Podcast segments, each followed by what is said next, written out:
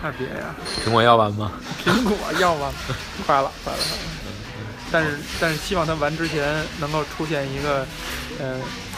更牛逼一些的公司啊，要不然大家都没得用了，是不是？但是一定会，但是你觉得这个是一定是会出现那么一个，然后它完吗？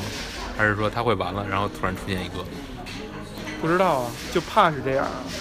怕是这样。就你想，你想，就就我们就拿苹果手机来说吧，就是苹果手机出现之前，就诺基亚如日中天嘛，嗯对吧？对对从来没有人说说诺基亚要完吧。对。而且我是一个，我觉得我在那个时间点，我从来很少是一个品牌的那有品牌忠诚。我觉得我对诺基亚和任天堂是有品牌忠诚的。就在那时候，我现在回想哈，然后诺基亚突然间一下就没了，就你就跳到苹果以后，你就忘了，哎我操，曾经还是个诺基亚的粉丝，没有，对吧？但是当时其实诺基亚是被微软搞死的。甭管是怎么着吧，不，他大大夏大夏将倾嘛，就是我我认为不是，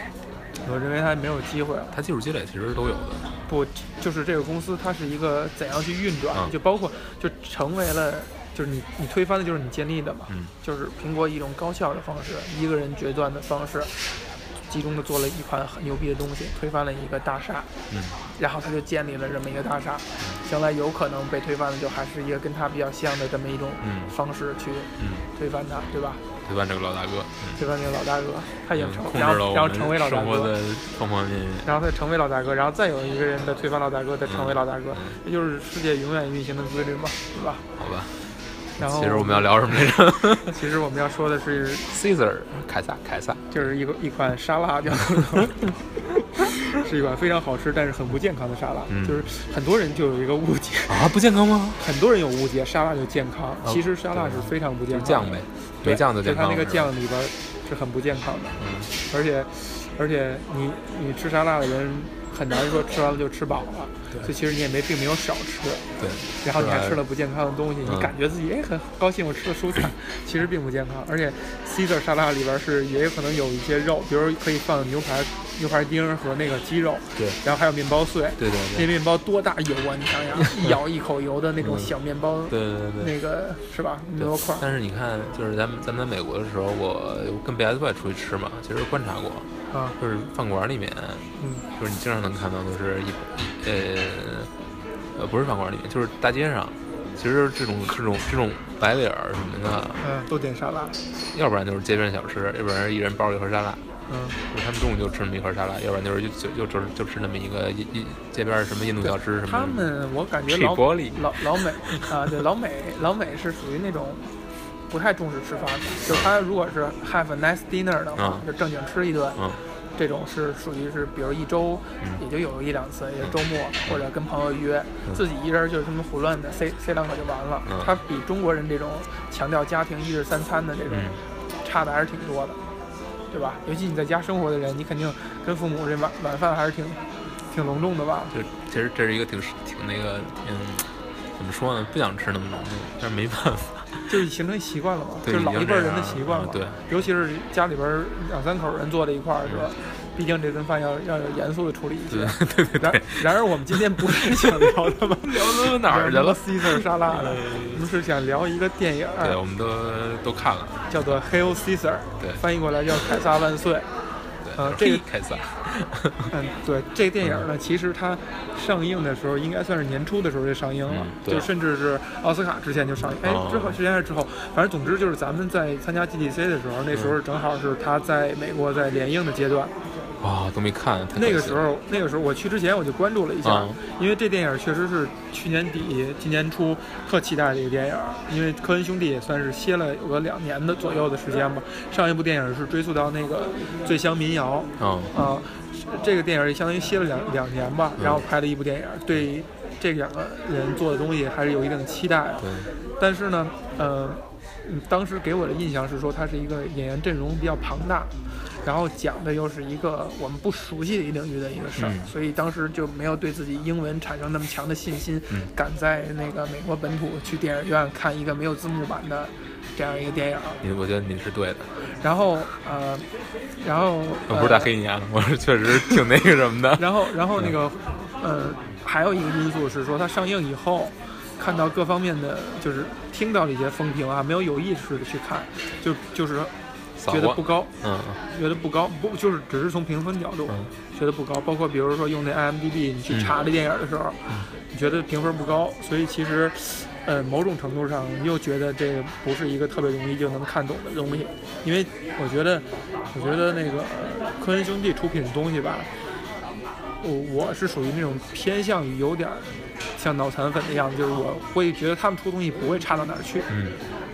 无论是说他们的水平的底线，还是说他们对自己的要求，我觉得他都不会说做一个完全没法看的东西。那如果一旦评分低的话，我觉得可能就是以大众审美角度来去衡量它的话，可能会有问题。那那那我所预设的一个前提就是它有可能不太容易看懂，所以这就是为什么花了这么大篇幅我在解释为什么 在美国的时候咱没看。对，然后我们看了什么呢？在美国的时候我们看了《Zootopia》，啊，太伤感了，然后我还看了我还看了那个那个再不，啊，《Deadpool》嗯，Deadpool，然后我还看了，看几我还看了粤语版的《美人鱼》，被我哥们儿他说你一定要陪我看，粤语版的对美国看，在美国看，就他说你一定陪我看，因为如果我走了，他自己也没时间去看了，就下映了，他就觉得挺可惜的。因为我在国内看的时候，我是美人鱼看的几乎是首映吧，我我的评价还是比还是挺高的，所以他就觉得哎，你陪我再看一眼。结果买完票以后进去，发现大家在说 粤语。全场大概有那么不到十个华人吧，估计不知道是不是能听得懂粤语的。不是说只有不到十个华人，而是说除了不到十个华人就没有没有其他人了，么人？都是坐的都是空的。然后而且去的那个地儿是一个呃华人比较多的一个区，一个 shopping mall。然后我们看之前还吃了一顿梅州东坡，还花了七十多刀吃了一顿梅州东坡。而且还吃的就属于那种随便点点小点心那种感觉，并不是当一个正餐去吃的。总之那一天的确实还是跟我出来省钱。就是非常非常的一般的一个体验哈。当然这扯得有点太远了，所以回来以后，在上周的时候，呃，我看了那个《Hail Caesar》这个电影，我也是，然后呢，我就跟小红说了一句，他说他让给我发一截图，他其实是正在下载，对，不好意思，我看的是盗版。呃，当然我也看的是盗版啊，嗯、看完以后呢，呃，我的一个习惯是说，我看完以后是对这个影片是有一个是有一个评价和心里会把它做一些呃，就是它的分量以及它的一些反馈放在某个位置上。的前提之下，嗯我是会去看影评的，嗯无论是从那个 IMDB 还是豆瓣儿，还是甚至比如知乎去搜那个对于它的评价，我是会去看的，我是会去看的。然后我因为我把这个当做是一个观影后边体验的一部分，嗯我觉得你自己有一个评价以后，你再去看影评，你是有额外的乐趣的。对，呃，而且我也是完全不着急不着慌的，嗯你会有一些额外的乐趣。对，因为你不写。对，因为我不喜，哎，这这这是一个 good point，因为我不用把它产出。对，然后呢，这个小红呢是那你现在在产出？呃看完电影看完电影以后呢，呃跟我的反馈是说比较牛逼，嗯，很喜欢哈。对对，这个没见过世面。其实我我还是有有些意外的，是因为我我觉得可能呃 我看不懂，不是不是不是这倒不是，我就觉得你可能不会特别喜欢。呃，不会对他有一个非常高的评价，因为呃，我的一个感觉是说，呃，我们现在不展开谈它的情节，就是感觉这个电影其实是拍给那种，呃，是拍给呃有观影习惯的电影爱好者的，但是它是一个，就是就是那种，如果你真的非常喜欢电影这个东西，嗯然后并且你很很你你你曾经大量地看过好莱坞的东西，嗯而且你你对它的运作的方式以及它的一些周周边的东西，还有包括导演本身，还有这些演员，你是有兴趣的。你甚至看过他的一些相关的周边的东西的时候，你会你会看这电影是一种特别享受的一个过程，而且你会把你之前看的一些东西，还有你一些接收到的信息会串在一起，跳进跳出的去去琢磨，你就觉得特别有乐趣。我觉得它是一个，它更像是一种呃，就是是呃是电影爱好者写写给电影的一个情书，然后给同样的爱好者去看，是这么一个过程。而小红给我印象是说，他其实他脑子中，就是我猜测他脑子中对电影的认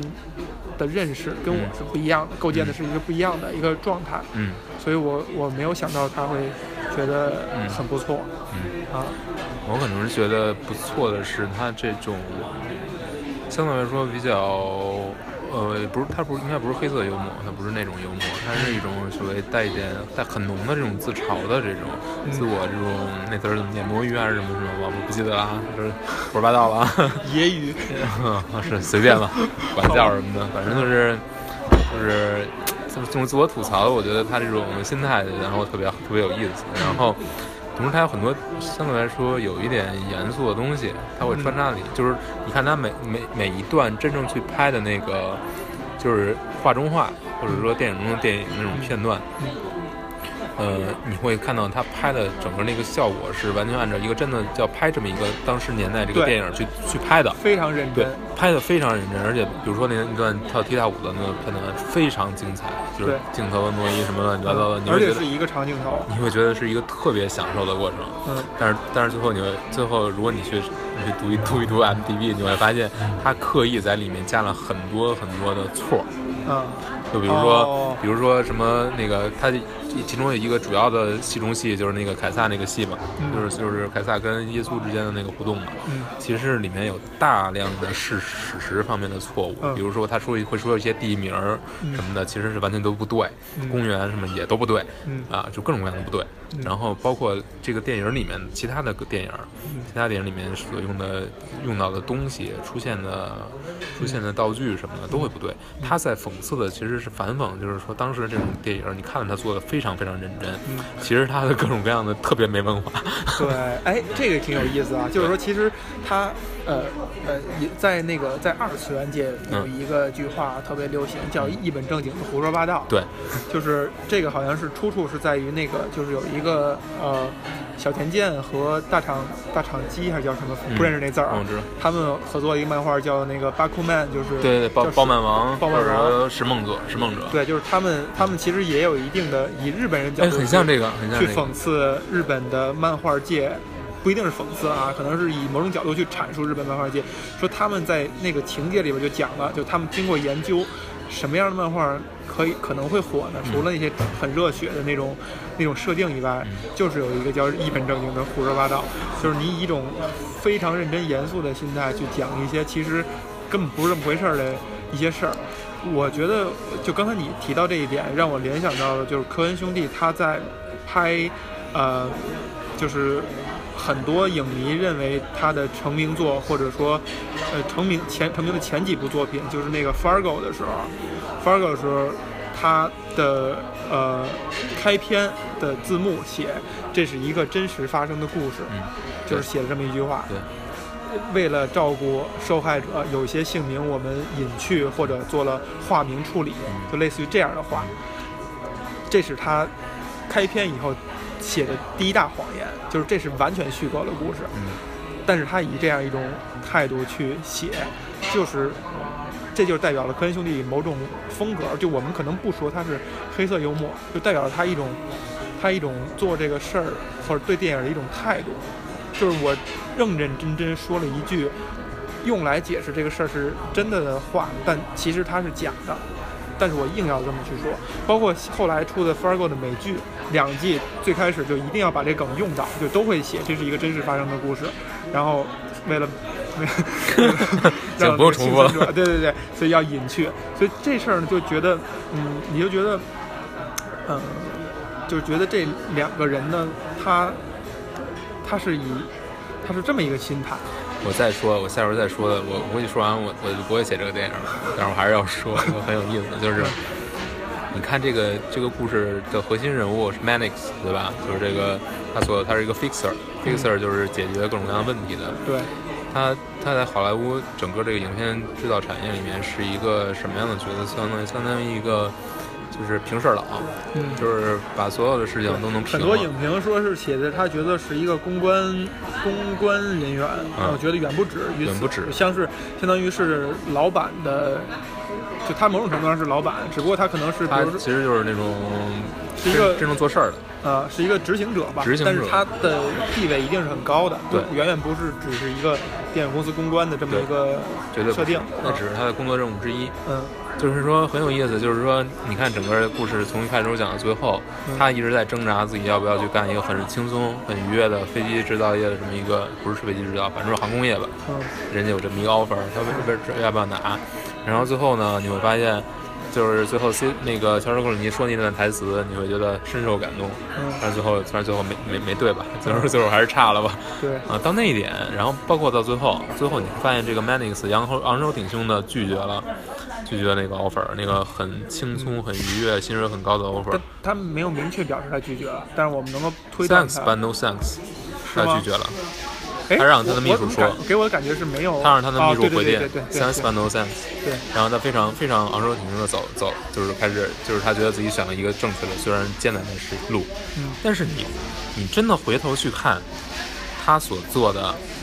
一切的事情，嗯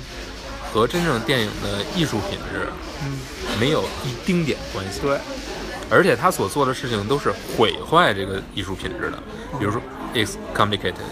嗯。这种事情，嗯他强迫一个演西部牛仔片的人去演文艺片，对最后就是导演所想到达这些东西都做不到。嗯你说他是为了因为自己在从事这个产业 而感到特别的骄傲，他觉得我把这些所有事情都摆平了，他觉得特别我特别有成就感，我觉得我对电影做出了很多的贡献。但是你回头去看，他确实对电影完成、对电影公司的运作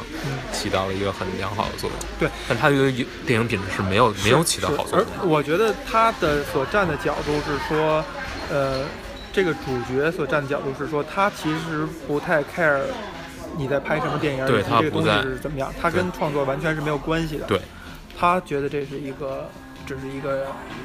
不，我我觉得如果说只是一个生意的话，就曲解这个意思了。但是他只是觉得这是这个工作这个体系运转的一个产出品而已。对只是我们做这个行业，它就像就像我是我做吸管儿，我做什么杯子，嗯对是一样，我在做一个东西，然后我所要做的事儿是保证这个运作更顺畅、更合理。所以这个片子也是把这个摆出来了，就是说你们所看到的可能只是这个影片，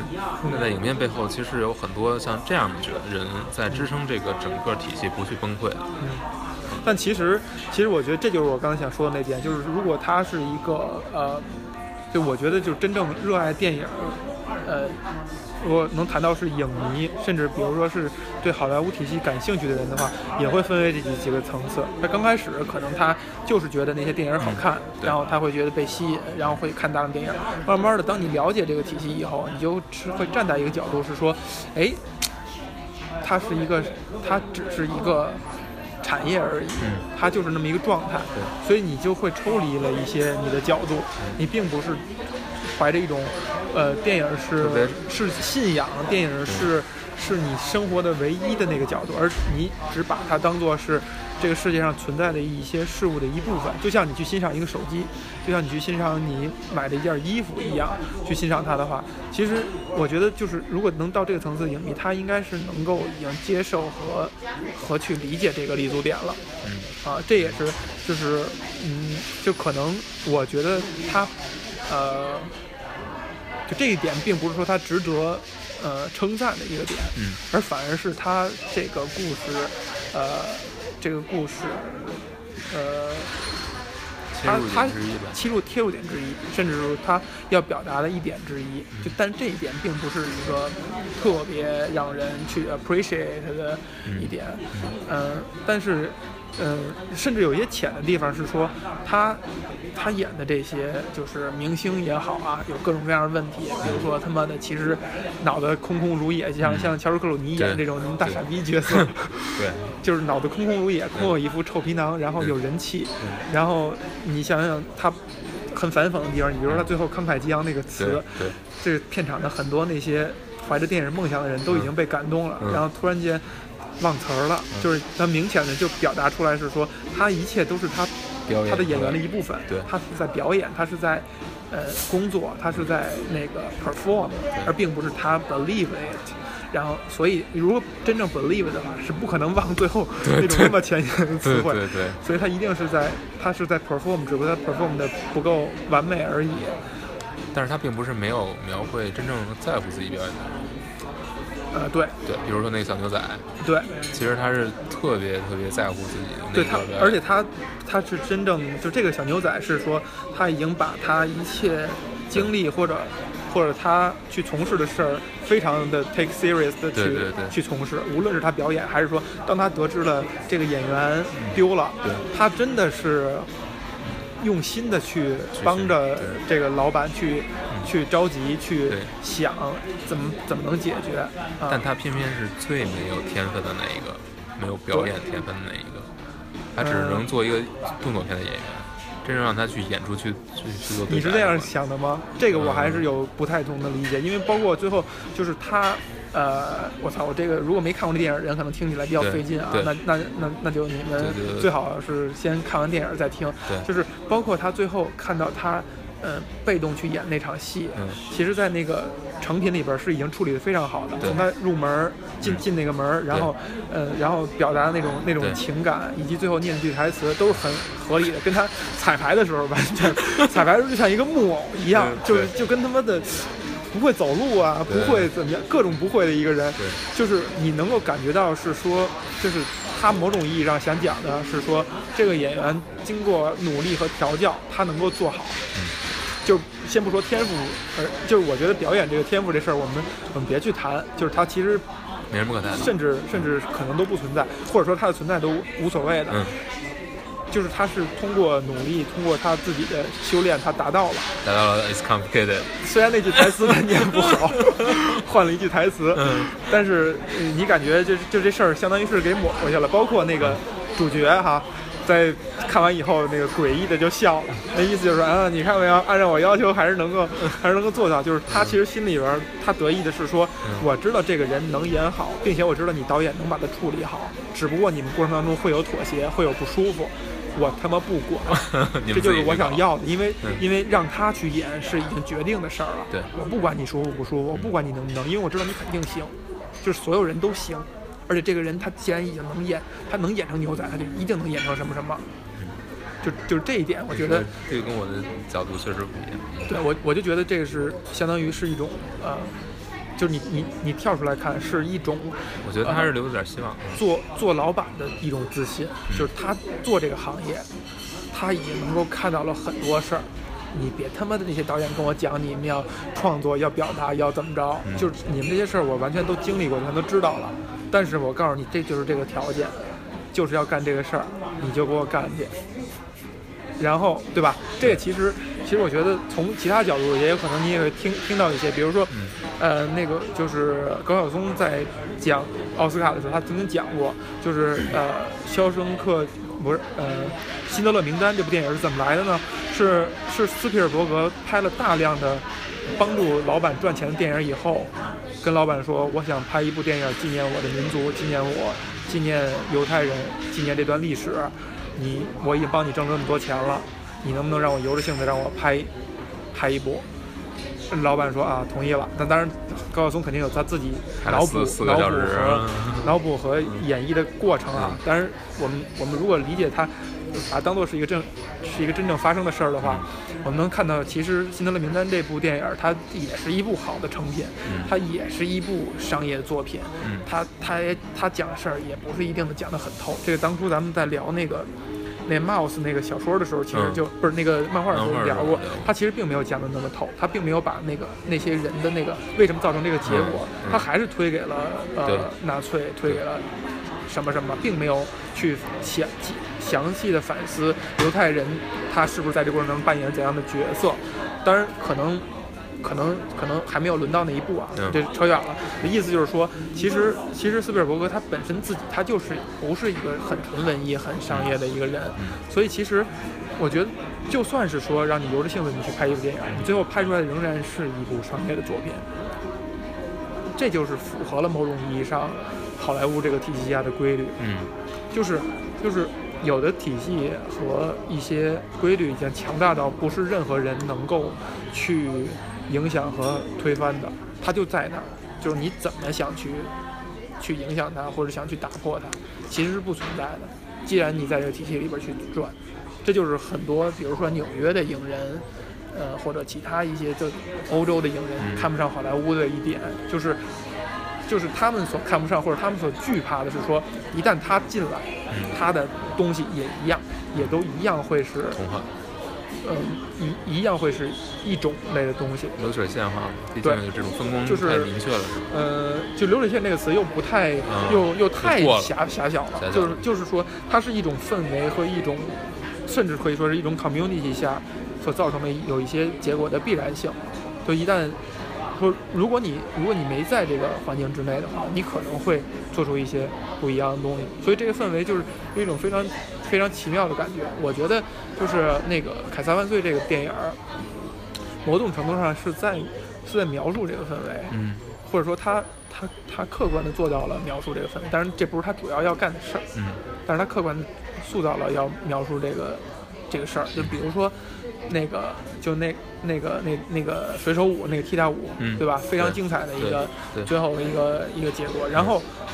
导演上来以后说的是一句什么话？哦说你不应该往他脑袋上放一个放一个毛巾。对就是你很多人看到那儿，就我看那儿就就突然间愣了一下，就是当然，他是以这这本身这个这个点处理就很幽默，但是你觉得他就是一种，就是一种，嗯，都不能说是嘲讽，就是一种在对这个体系的一种一种表达，嗯就是就是呃他不 care，嗯、就是之所以能够出那些好的和精彩的东西，就是在于这个体系会强迫人去关注那些可能都细枝末节不不重要的东西，只是为了只是为了这样去运转。因为你比如导演的意义就在于，他如果表现出他自己是有存在感的，因为你想想编舞可能不是他编的，剧本不是他写的，他所要表现出来他的存在感和他的意义，其实就在于一些对一些细节的决定。就导演有决定权嘛，就是你你你放不放这毛巾，在我们看来没有那么大区别，或者说它是一个太再无所谓的东西了。但有可能很多细节它就是这么有所谓，它它都它都这样去处理了，他就有所谓了。我们不知道，我们不知道，但可能导演就知道，嗯然后他就去这样去做了。你可能觉得他有搞笑，觉得他有，觉得他是为了显示一下自己存在感，但也有可能就是这些细节构成了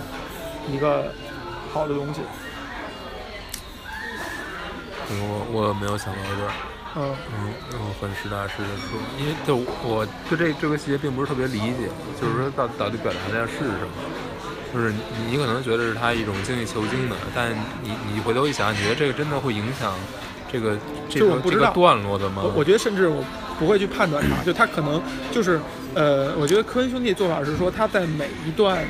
每一个每一个桥段过后，嗯他到最后的时候去某种程度上是破坏一下，嗯，对就是他煽情的地儿，他最后一定不要煽情，一定是破坏一下；嗯搞笑的地儿，他最后一定会收回来。嗯然后完全正的地儿，他最后一定给你搞笑一下。对，就这种东西，它是一种，呃，就是一种创作者他一定要留下自己的一些印记。这让我想到哪儿了想到那个就是姜文在拍那个，呃，我我想到两部，嗯。就是姜文在拍那个《让子弹飞》和嗯。拍《一步之遥》嗯。就是我从不同两个角度想到，就是《嗯。让子弹飞》的时候，他提到了他在访谈的时候提到哪一点呢？嗯。就是你看过吗？我没看过，你说，就是他呃，让子弹飞最后有一个情节是葛优演那个角色是、那个桥段是最后是有点煽情的，就是他嗯。死了，但是被炸断了，嗯。不知道其实他是脸埋在一个银子堆里边，嗯。然后就死了，临最后最后临剩几口气在在说话，嗯。就临死前的那种表白那种感觉，然后然后那个他就在说，哎呀好疼啊，好疼啊，屁股好疼。嗯然后这时候姜文一定要安排的桥段是说，别屁股疼了，屁股在树上呢。然后镜头一摇，树上挂着他后半身儿，嗯就是他，就是姜文在访谈的时候，他就说说这个电影有很多地儿是可以煽情的，但我一定不要煽，我一定要在最后的时候再把它掰回来。嗯如果把在煽情的地儿加一个搞笑的地儿，嗯这是他特意提出来，而且是看能看出他是得意的。嗯，然后另外我想到一点就是说，嗯，这就是另外一件事儿就是就是呃，就是科恩兄弟在呃呃《Hail Caesar》这个电影里边儿，他用用一些你如果拿一个你正常去评判一个电影叙事节奏，嗯。你会觉得很奇怪的一些方式去展现戏中戏。嗯就比如你会觉得这块儿戏演个五分钟就够了吧，他非要把它演完，就嗯。跳水手舞也好，嗯。什么水中戏也好，水中那个芭蕾也好，对对对对。你就有时候觉得这块儿你为什么要，为什么要整个都演的那么长，要演完了呢？就让我想到了姜文在《一步之遥》里边，《一步之遥》这电影已经被大家骂的都体无完肤了。嗯。然后在《一步之遥》以后，他他让那个周韵唱那首歌剧，嗯。呃，一边唱一边跳，跳了一整首，就是从头唱到尾。就是你感觉放这电影里节奏以后，这是一个就是胡来的一种手段，就是觉得跟整个节奏脱节，但是你就觉得。它就体现了是一种导演任性，就是我看到这段的时候，我就觉得特别迷人。我觉得就是就是就是，如果一个电影，如果一个电影它让你舒舒服服的看下来，我在我看来就不对了。就现在我觉得就不对了，嗯它必须要让你有不舒服的地方，而且这个不舒服的地方，你会去想他为什么去这样去做，以及以及导演就是在使性子，就我偏要这样。可能他背后有一些呃他的含义，也也有可能他没有。但是我觉得他就是这样做，他就是在破坏一些东西，就破坏你们习惯性的一些节节奏和，呃，你对电影的一些理解，我就要，我就要把它破坏，我就要把它变新一些。当然，你比如回到科恩兄弟的这个电影，很多人你可能会去阐述他这样做是去向他的老电影他去致敬，他去，呃，他去抒情，他去怀念。我我觉得也可以，你这样去说也可以。但我更我更在乎的是说，他就偏要破坏整个电影的节奏，我就拿一些桥段让你觉得怎么这么长，呃，但是你又觉得很美好，你又觉得他拍的那东西又很美，又很漂亮。你包括你比如说那个牛仔那个在在那个月光下弹琴那个那些戏，你就觉得这东西放在这儿是没有是有意义是没有意义，是有意义是没有意义，你会去想这个事儿，但是它放在这儿就是让你觉得突兀，但是这种突兀就恰恰是我觉得好的地方。就是他让你不舒服，包括他整个影片其实并没有一个真正的冲突的解决，冲突是自然而然解决的。对，所谓的绑架并不并不真的存在。对，就是我看到有一些人说的影评，就是看前一半就总会想着他后边埋了一个大包袱，然后最后看完发现我操，已经完了，就这个，嗯，就是就是我觉得，我觉得，啊、我觉得这种期待就是都是一种定式，就是就是一个导演他他那个。当然，我现在我们不知道科恩兄弟自己对这个电影的他自己的一个评判，也有可能人家觉得我就是他妈玩砸了，我就他妈玩的不好，也有可能啊。但是咱硬要人说人玩的牛逼啊，但是我就觉得他，我就觉得如果一个导演能够做到你你你有对东西有所期待，然后我偏不满足你这个期待，我还能让这个东西作品它的它的艺术性、它的文学性表达出来，我觉得这才是这才是一个要努力的方向。我才我觉得这才是这才是价值所在，就是说就是说呃，其实其实就是很多人在说文艺的时候都会提到的一点，就是就是真正的艺术或者真正的音赛是让别人不舒服的，是你要让你的观众某种程度上不舒服的。你让你如果让他舒服的话，就是他在看他已知和已经领悟的一些东西，那艺术就没有价值，那就他就只是一个娱乐而已。艺术的价值就在于让他领受领悟到一些他。他没有领悟到的，他所，他所，在他看来比较新的，其实所谓的新，就是他在他来讲是有可能是不舒服的。你觉得呢？没错，我同意，特别同意。嗯，因为，因为你男神也是这样处理的，是吧？背叛玩家，比较背叛。嗯，就是，就是你。呃，也也有可能，如果这个这种不舒服，某种程度上，如果用正面角度去说的话，是一种惊喜。嗯，对。但我觉得“惊喜”这个词儿就已经没有意思了。没有，没有，没有意思，就是就是它有可能不是喜，有可能是悲，有可能让你觉得难受，让你觉得骂人，就甚至有的人觉得你变了。对，我觉得这才是好的，这才是对的。这才 已经绝望了，我操，已经绝望了。而且这片儿，嗯。其实它有很多地方是是服务观众的，就是比如说，让那个斯嘉丽啊，是吧，露这么多，然后还这么辛苦的表演那种那个水下的戏，然后还有呢，就是就是那个，嗯嗯，就是对乔治克鲁尼的处理，是让他是让他演一个男神，但是但是以用戏谑的方式去演去演这男神。我觉得这种东西都属于是一种服务。其实很多人，包括那个我有朋友，也就是相当于是嗯创作者吧，他也说，他说其实是看不上这种呃二次元里所谓的杀必死，就是嗯。Service、嗯嗯嗯。Service 现在被窄化为去做一些色情方面的服务观众的行为，但其实我们把它宽泛化，就是说观众想看什么嗯。就给你看什么嗯，这种就是所谓的杀必死，就是 service，就是我去服务你。嗯。我觉得，我觉得这个就是从呃《Hail Caesar》这电影里嗯。边，其实你感觉它有些地方是是 service，、嗯。是去是去那个关注你想看什么我给你看什么，嗯。但也有可能某种程度上是，呃，是是是那个导演在 service 他自己，嗯，就是我没拍，我特别从小就看这个，但是我想拍一回，呃，也有可能满足我儿时的梦想。嗯，其实有的影评里边在说，嗯，在说那个，就是拿他跟拿他跟那个马丁斯科塞斯在嗯几年前有一个电影叫呃《雨果》，嗯嗯那个电影是讲的一，嗯。呃，我已经很难记出它的情节了，反正就讲的是一个小男孩跟一个老头，以及跟电影本身，就拍电影本身的一个关系。其实是小男孩在探索一个，整个电影围绕的是一个谜团，就是，但是这个谜团又不是很，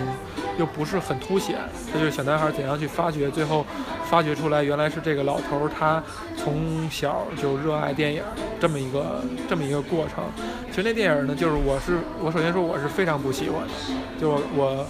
我是，但我现在回想我那种不喜欢，是说我拿一个，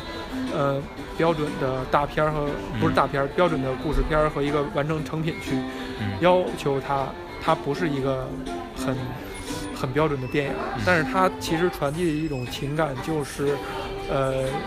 一个电影制作者对电影本身的一种感情，就不说是热爱。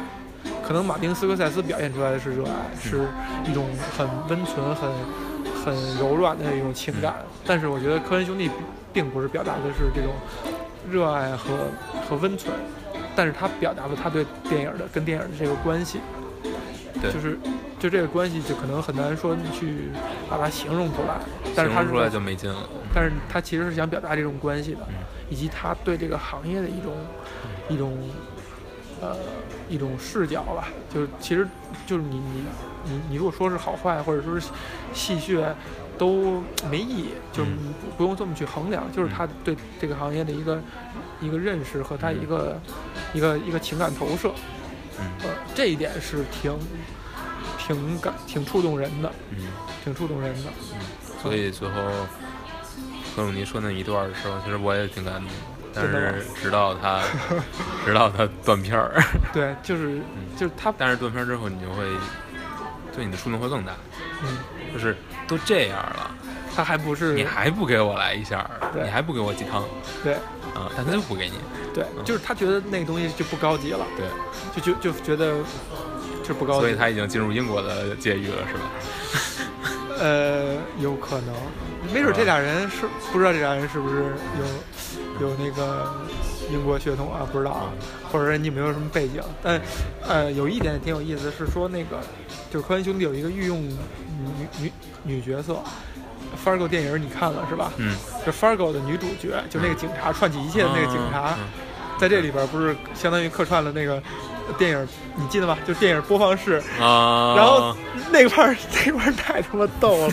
就是放着一半儿，你突然觉得停住了，然后他说那电影那个屏幕花了，然后他在那儿、啊、说你倒带，就是他的那个围巾被绞在那个放映机里了嗯，就那个人是是科恩兄弟特别爱用的一个角色了。然后但其实就是很惭愧的是，我到现在才知道他是他是那个哥哥的老婆。他是就是哥哥还是弟弟的老婆哦，啊我看到这条了，但我没联系这个人。对，就是他是就是是老婆，就是家人，嗯，对，就其实，嗯、就怎么说呢？就就在这个行业里边有有挺多这样的事儿，嗯就是比如说蒂姆·波顿，嗯蒂姆·波顿也是一个很有就是很 iconic 的一个导演，就他自己的、自己的作品很有风格，对，呃，很很独特。然后他老婆是，呃，就是那个忘了叫什么名儿了，就是那个，呃，搏击俱乐部里边那个女主演，有印象吗？搏击俱乐部不是俩男的，不是长得很好看，跟那有一个女的呀，要不然怎么跟她是她其实是以皮特的那个身份嗯。跟这女的睡了，然后那女的去去那个嗯。去找那个那个嗯爱德华去嗯哭诉这一切，爱德华一点儿一点儿印象都没有，哦，嗯好像是有，记得吧？对对？对然后对。她演就是蒂姆·伯顿的大部分电影的女主角，就是女角色都是他，因为蒂蒂姆·伯顿很很难去很难去塑造女主角的，他的那些比较流俗化的电影嗯是、有女主角存在感的，嗯。其他电影不太有女女角色的存在感。呃，包括理发师陶德也有她，然后呃，《哈利波特》里的那个那个就是唯一的或者最大的或者最最邪恶的一个角色吧，就是伏地魔手下的一个特别忠实的信徒，一个女角色，也是她演的，就是也是一个非常非常有才华的一个女演员，她是蒂姆·伯顿的老婆，嗯。啊，然后就是就是嗯，就说说说到咱国内呢，嗯。其实就是贾樟柯的第一女角色，也是他老婆哦，啊，包括他后来他去年那个作品，就是那个《山河故人，山河故人》的那个那个女主角，嗯。就是他老婆，叫呃叫赵什么忘了，嗯。实在忘了，就是这个事儿挺有意思的，就是呃，首先这些人。我的印象里边都不是先成为老婆再成为他的女主角的，嗯，就是先成为女而是，先先合作，然后再成为老婆婆的。我觉得这事儿说明什么呢？嗯，我觉得特别有意思的一点是在于，嗯嗯、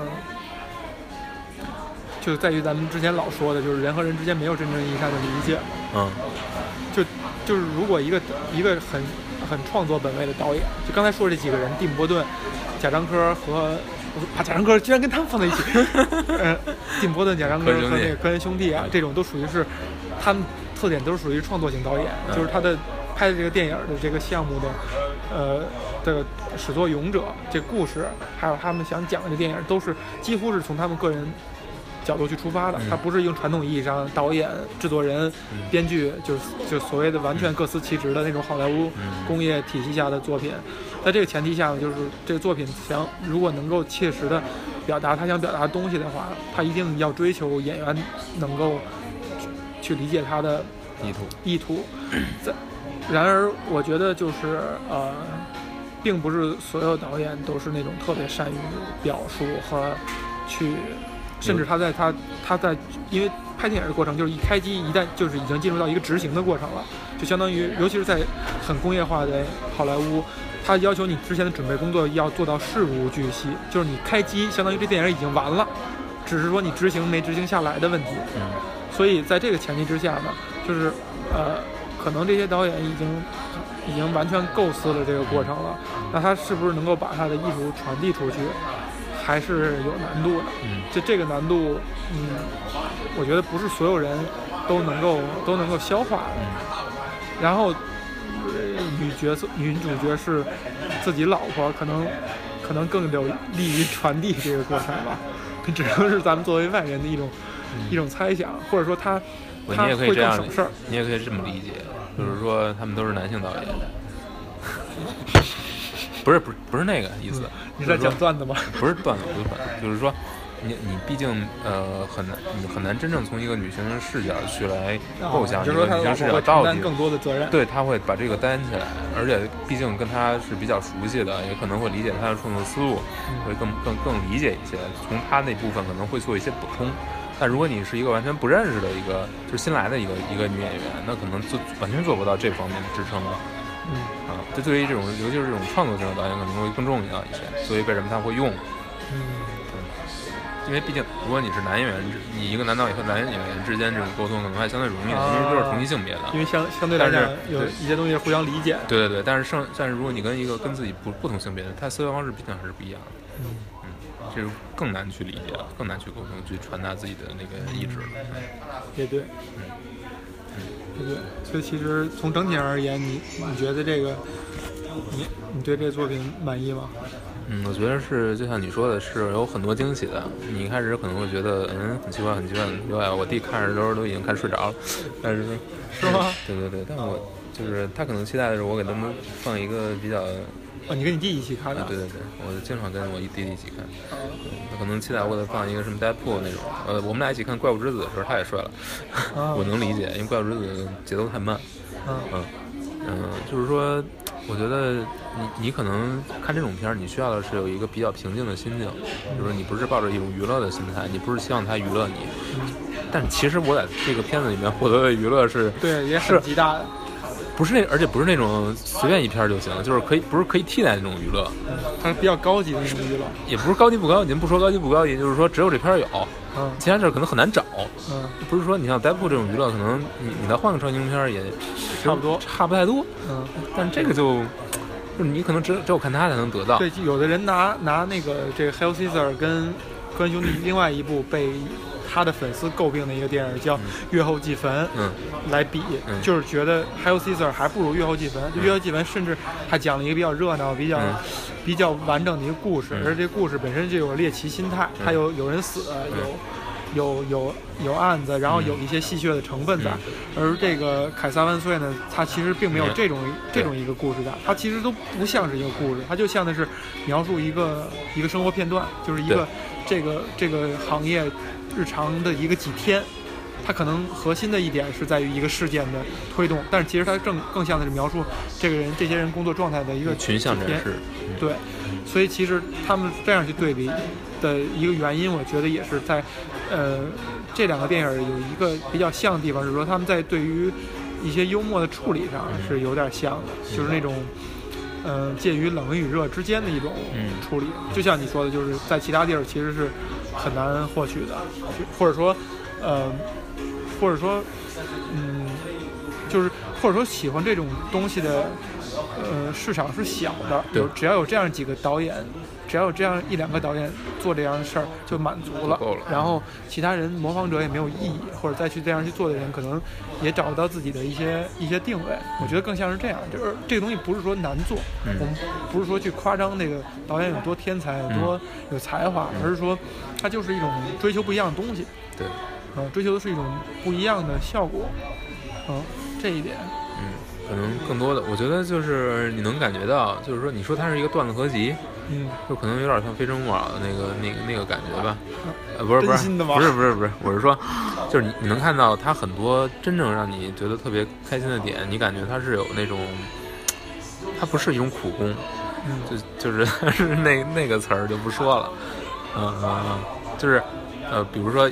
it's complicated 这种这种这种瞬间，嗯还有包括他忘词儿的那个瞬间，嗯。就是这种这种瞬间的处理，它不是不是三番四倒的。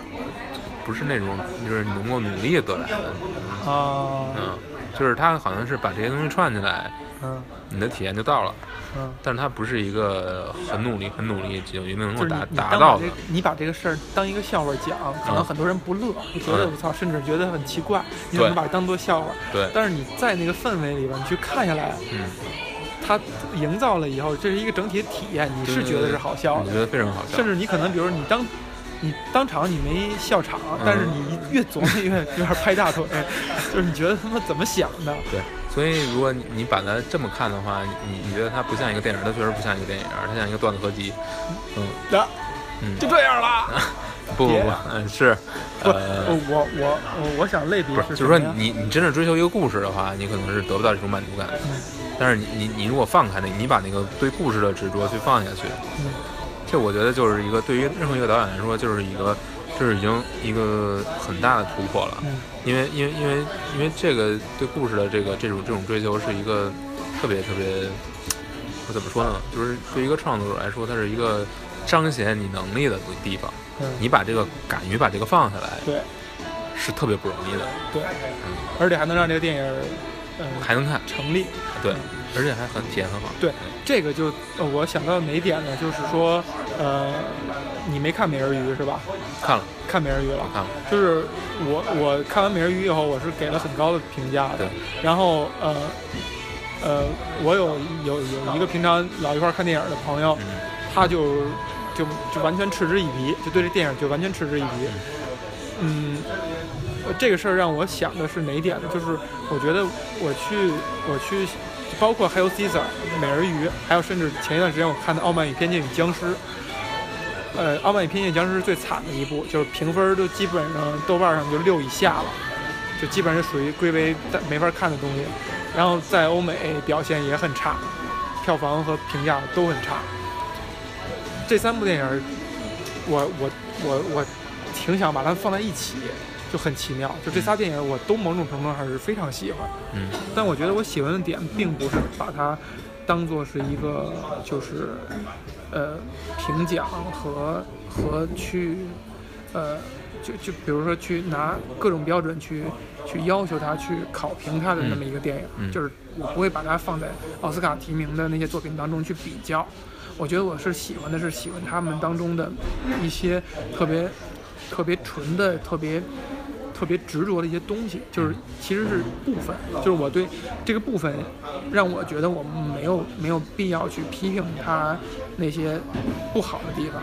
就就是美人鱼就是这个感觉，就就很多人说它很多笑料很老，嗯。然后呢挠你什么隔着你什么的，嗯。但我觉得这电影就就让我觉得特别的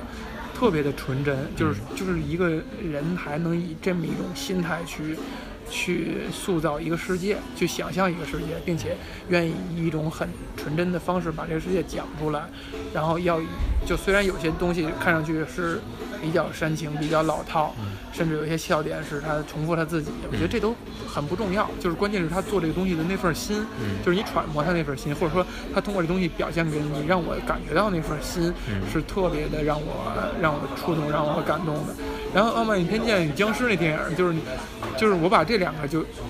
我都推荐给我那朋友，他们都他都觉得不好看，我就说就这俩就是让你觉得这东西这电影可能有某种程度上是很傻的，特别傻。嗯，就美人鱼也是有一种傻劲儿在里边儿。有，然后《傲慢与偏见》里边儿就是你想想有僵尸，有什么女的少女打僵尸，其实很多是很很 service 的一种东西。你觉得他拍的特傻，而且那个电影拍的也很傻，但是你就觉得这种傻就傻的特别可爱。嗯就他他就用这种傻体现了一种一种一种感觉，就是《傲慢与偏见僵尸》是说它体现了那种就是就是它营造了一种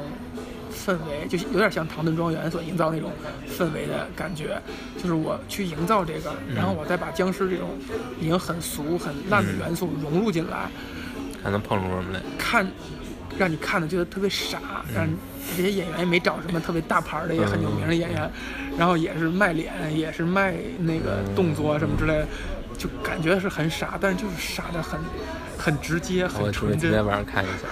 很纯真，然后你就觉得那情节你也觉得也是漏洞百出，也是也是头尾也是没法儿去评价它，但是你就觉得特特别可爱。然后 Hail Caesar 呢是跟他俩比呢是，呃显得再再好一些吧。我觉得我觉得完全放在一个层面上也也也不太合适，但是他就有一种特别特别特别纯的东西打动你，就是就是特别直接，就那种那种东西是很直接的，就我我形容不出来是什么东西啊，但是它就是一种，我所有一切都是为了这个，其他东西你管我呢，我我就我就这样做，然后我其实就是为了想表达我那个很纯粹的、很纯真的东西。我觉得就就是跟咱们刚才聊那个，其实跟上一期聊的挺像的，就是你不可能把所有东西都都，我觉得他就是在用那种做独立游戏的心态在做三。就是说我我我我当然要，就是如果我要用那些标准去要求我自己，我这个东西就没了。或者说，我就不会把这个放在了一个他就显不出来了聚光灯下，对，显不出来。我必须要把那些东西淡化，甚至让你觉得那些让你让你让你让你觉得他做的不好，嗯你可能会能对比出来，我我我这个东西是我最重要的，因为因为一开始我对美人鱼的看法其实跟你完全是截然相反的，我可能跟你朋友比较像，我我我出来是有一种觉得被欺骗了。不是被欺骗，就是我觉得东西，我我是觉得他所讲讲的那句话，嗯，说白了就是最后邓超说那句话，他还把它完完全说出来，对吧？就是说，我觉得这个东西是已经没什么可说了的一个东西，或者说我他他已经变成了一个政治正确的东西对，但是。呃，然后你再去看他这么认这么认真的去把它说出来，你就会觉得有一种，就是那，就是你会觉得有必要吗？你说真的需要这样吗？嗯，但是但是可能过一段时间你，你再回想，就是说，就可能还是有必要的。嗯嗯，但是起码他把这句话说出来了，嗯就是在这个层面上，他把自己想做的做了，嗯而且我觉得也传达到很多人的心里了，嗯。嗯，也也就够了。至于你说他的好不好笑，我觉得虽然吉克希尔搁着我，他当当时我确实是笑的，嗯。嗯，虽然我不喜欢邓超，就是其实挺很讨厌很讨厌这个人，因此对这个影片的评价也会下好多，嗯。嗯，但是我觉得，嗯，整整整体来说还是，就是就是你回想，你你觉得他是一个比较，就像你刚才说的是比较纯粹，对，呃，他不是说我想把什么都做好，把故事讲得特别圆满，因为那是不可能的。但但我觉得就刚才说，就是拿这三个电影比，就是我觉得还有 Caesar 跟另外两部不太一样的一点是说，可能可能周星驰也好，还是《傲慢与偏见》的导演也好，他还是想做到一个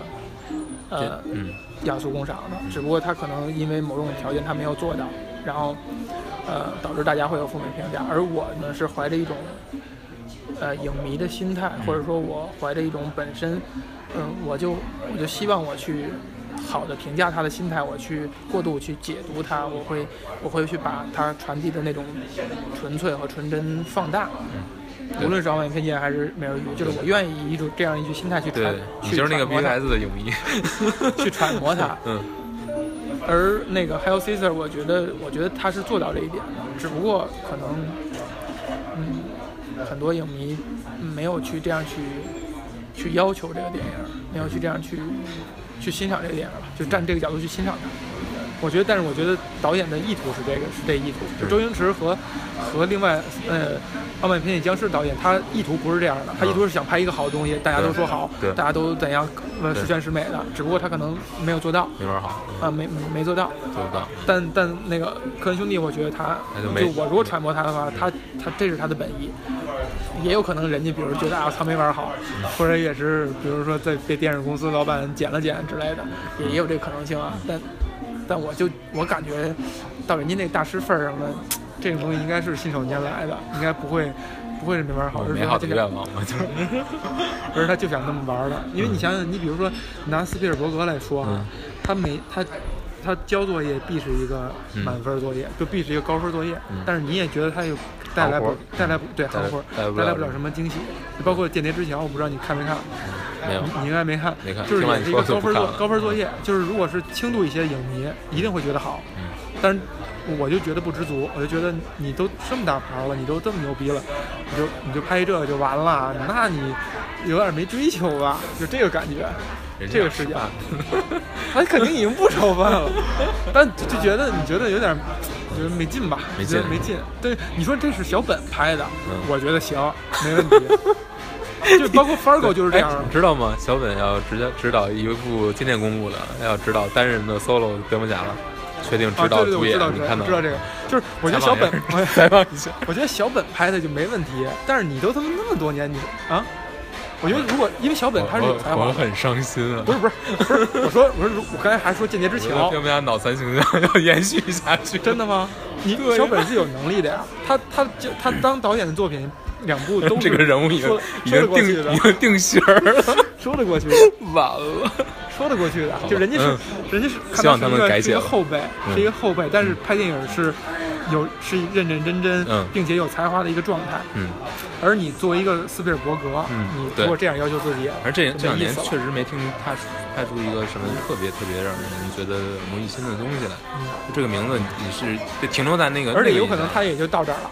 他无论是自己有没有追求，以及他是不是就已经到了他创作的一个尾声了。对人也那么也有可能大岁数了，对，也有可能，就是这种要求，你是对你对乔治·卢卡斯是没有要求的，嗯因为你觉得他在乎的就是那些新奇的嗯电影技术以及、嗯呃想想象空间和世界。但是斯皮尔伯格对于一个斯皮尔伯格一个追求人心的人来讲，你觉得你不应该止步于此。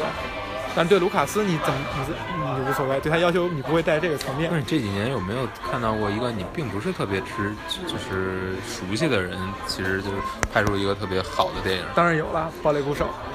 哦，这导演，你想想，八五年的，我每次都要说，我操，人家是八五年的。嗯然后今年要交的作业是，哎，这个不知道说没说过，还是挺伤感的。就是他，呃，呃，说是这个故事是在《暴力鼓手》之前他就很想拍的东西，只不过没有人能让他去拍。他有了《暴力鼓手》这个成就以后，他才愿意，他才可以去拍这故事。然后他之前的选选角是，就是《暴力鼓手》的男主角，就是这个 Miller，麦呃 Miles 还是叫什么忘了啊，Miles 好像是，Miles，呃呃但是因为神奇四侠，所以这个这个家伙完了是吗？不是，然后因为他的项目被重视了以后，嗯最后觉得 Miles 的无论从明星的号召程程度上肯定不行，换成了那个瑞恩高斯林和和石头姐哇男女主角换了。本来要不然是是那个暴力鼓手男女主角，就是女主角是哇是超女超女是这两个人的。就刚开始这个项目立项的时候是这两个人的，后来是因为这个导演已经被聚光灯下了。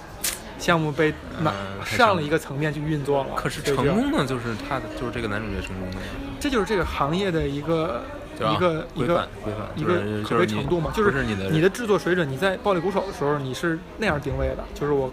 我对你这个电影电电影的期望是在一个 range 之内的，给你的投入也是在这个 range 之内的，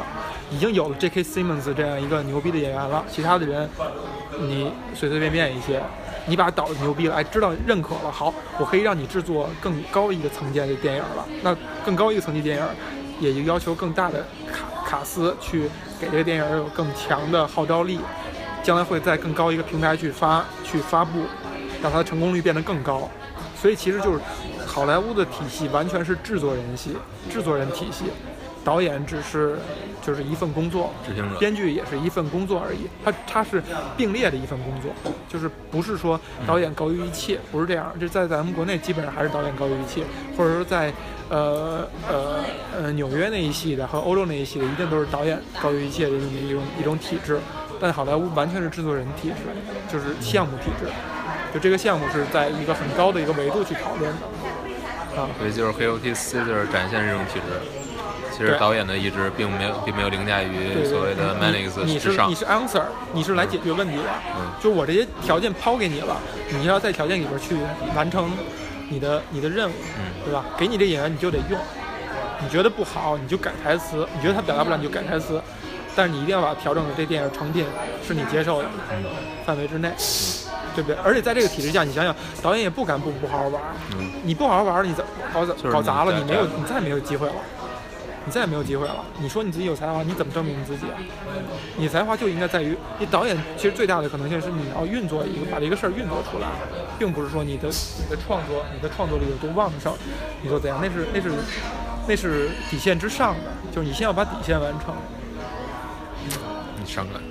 所以其实我对于那个《爆裂鼓手》那个导演接下来要交的作业是还是非常非常期待的，非常非常期待。但是你很担心，嗯，就是我希望别别毁了这么一个好好人才吧，就是别如果这部作品不好的话，因为其实瑞恩高斯林和石头姐是是我也都是我很喜欢的演员，石头姐挺喜欢。也还不错吧。就就这几年他他演了不少大导演作品，嗯。就是包括那个那个乌迪艾伦嗯。去年的作业，嗯。推荐你看，我也很喜欢，就是呃那个呃无理之人，啊，嗯。推荐你看，嗯。也也是算是他这几年有点小翻身的，因为他上一个作品被大家骂的都已经体无完肤了，然后这一部作品还是不错的，那就是这两部作品都是石头姐演的，你像跟伍迪·艾伦这种大导，他这种一年拍一部交作业的人，而且又是由着自己性子去做的，他不是他是完全纽约那个体制，嗯在这个前提下，他愿意有一个女演员用两次。你看斯嘉丽·约翰逊，他用了很多次，然后呃，那个赫尔的那个男主演，赫嗯的那个男主角，他用了超过超过一次。就这这这些演员都属于是被他认可的，嗯。我觉得就已经算不错了。哦，对，那个男主角没有追着看。那个男主角是一个特有个性的演员就他在好莱坞颁奖典礼的时候，他到到播他提名是他的时候，他会摇头，他会就表现出那种嗯很无奈、很跟那体制很排斥那种那种感觉。然后我还是上去了。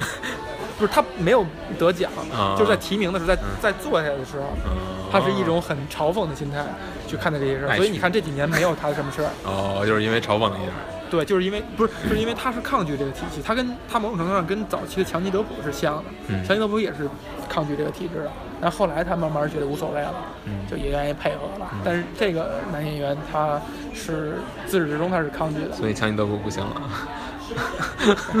所以某种程度上也是的。嗯嗯，那有意思，有意思。我操，一下他妈就扯太多了。听了好多八卦，哎，太逗了。所以石头姐还是可以的，真的还是可以好好。包括这个伍迪·艾伦这个电影儿也还是挺精彩，他表演也还是挺精彩的。而这电影也是那种，就是就伍迪·艾伦也是 iconic 的导演，他的那个电影的里边儿那种核心的那种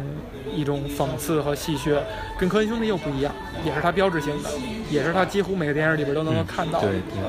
呃，也是他也是一个创作导演嘛，就是他的编剧和导演一定是他自己。对，午夜巴黎、午夜巴塞罗那，这俩我都看，但但是这两个东西又不是传统意义上他的作品是吗？啊，所以其实你哦你看那个东西，你会有不一样的体验，是吗就是呃那个呃蓝色蓝色茉莉你看了吗？看了，蓝色茉莉是他传统意义上他的东西，它跟午夜巴黎和午夜巴塞罗那我觉得是不一样的东西，跟跟午夜巴塞罗那有点像，嗯。但是午夜巴黎是完全不一样的。午夜巴黎我觉得还是比较商业的，嗯，还是比，较商业，但是也还不错吧，也还不错吧。嗯，嗯。感觉是在他在讲一些解决不了的东西，嗯，嗯，就从各种方向去讲，就很有意思，但是还是挺绝望的，看完都，嗯，不过挺新，挺真，挺真实。好吧，就这样吧，本期到此结束，然后希望大家那个踊踊跃留留下那个靠靠谱的言论。如果有什么想说的话，可以说啊。嗯但是最好你说的时候，你要对你自己的发言 要负责。对，你要觉得是真的是我们站在同一个位置上去讨论和聊一些问题，嗯嗯我们再去做这个事儿，这样才有意义，吧？对对要是无意义的话，也希望你如果是夸我们，可以无意义。好吧，嗯，就这样，嗯，再见，再。